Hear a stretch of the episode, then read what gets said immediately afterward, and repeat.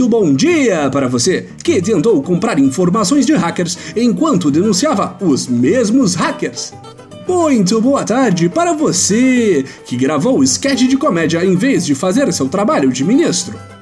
E muito boa noite para você que está comemorando o aniversário do primeiro turno nas eleições de 2018.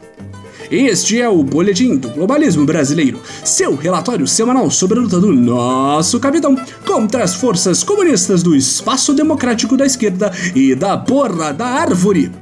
Toda semana a gente vai trazer para você aquilo que nem o seu grupo de Zap Zap mostra. Então, não saia daí!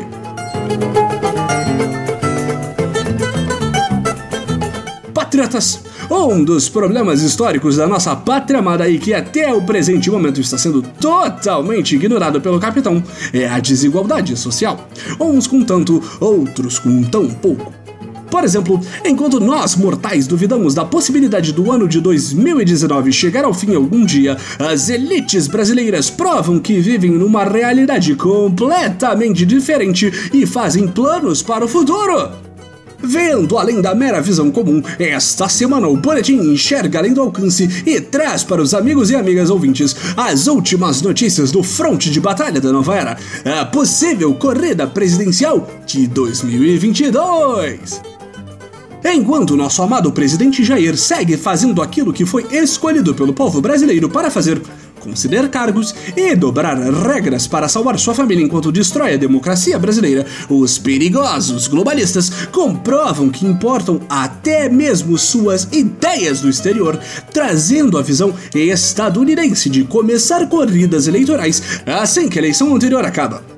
Neste cenário de já estarmos em eleições antes mesmo de completar um ano do governo recém-eleito, dois terríveis candidatos já revelam suas garras nesse ringue eleitoreiro: o rei do camarote João Dória e o filantropo em troca de constrangimento nacional Luciano Huck. Muita atenção nesses dois, patriotas! Para todos que estejam surpresos com a nomeação de Dória como potencial oponente de nosso capitão, é importante lembrar que, como todo membro do PSDB, João Dória e fidelidade política são tão próximos quanto água e o estado de São Paulo. Depois de ser eleito governador paulista com a campanha Bolsodória, o ex-ator amador agora fala que nada tem a ver com nossa nova era patriótica, uma verdadeira afronta deste que outrora foi um dos membros da ala Milionários Paulistas Insatisfeitos do Batalhão do Capitão. E junto com sua mudança totalmente inesperado de posicionamento, o agora comunista Dória aproveitou para levar consigo o filósofo Alexandre Frota, cuja traição foi foco de outro episódio do boletim, e toda a máquina política do estado de São Paulo, que tem como princípio ajudar na eleição de completos malucos, em uma espécie de efeito Rio de Janeiro gourmetizado. Mas não se assuste, ouvinte! Nosso capitão não deixou barato e usou de toda sua maturidade presidencial para acusar Dória de mamar nas tetas do PT e dizer que o governador sofre de ejaculação precoce. Uma acusação duríssima para Dória, que, segundo a internet aponta, sofre de outros problemas. Fale com seu médico, Dória! O boletim falaria! Se de um lado temos o provável pré-candidato tucano, do outro lado deste ringue triplo está o tucano pré-candidato, o esquerdista Luciano Huck.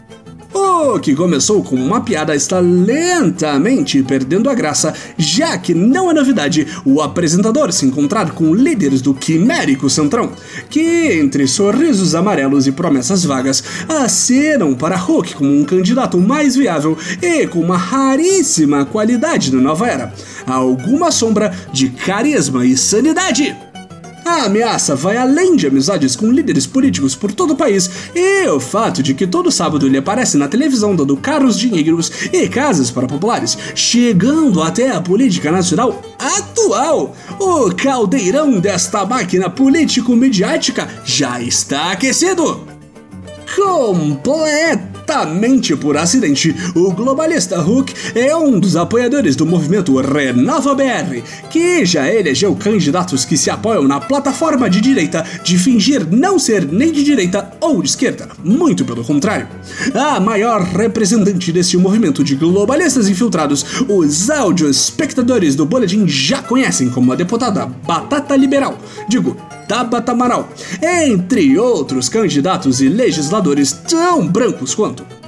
Além disso, se o capitão tem a primeira dama e laranja Michelle como fiel escudeira, Rock conta com a popstar série B Angélica, que recentemente disse que a corrida presidencial de seu marido é mais do que uma ambição de um milionário com diversos esqueletos em seu armário, construído em área de proteção ambiental.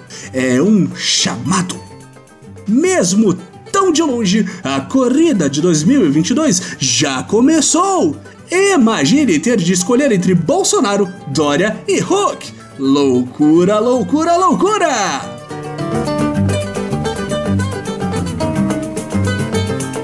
Esse foi o nosso boletim do Globalismo Brasileiro para a semana de 7 de outubro. Envie sua sugestão ou crítica para o nosso perfil em boletim B no Twitter e fique ligado nas nossas próximas notícias globalistas. E lembre-se, sonhar que 2022 vai chegar um dia acima de tudo, Brasil acima de todos.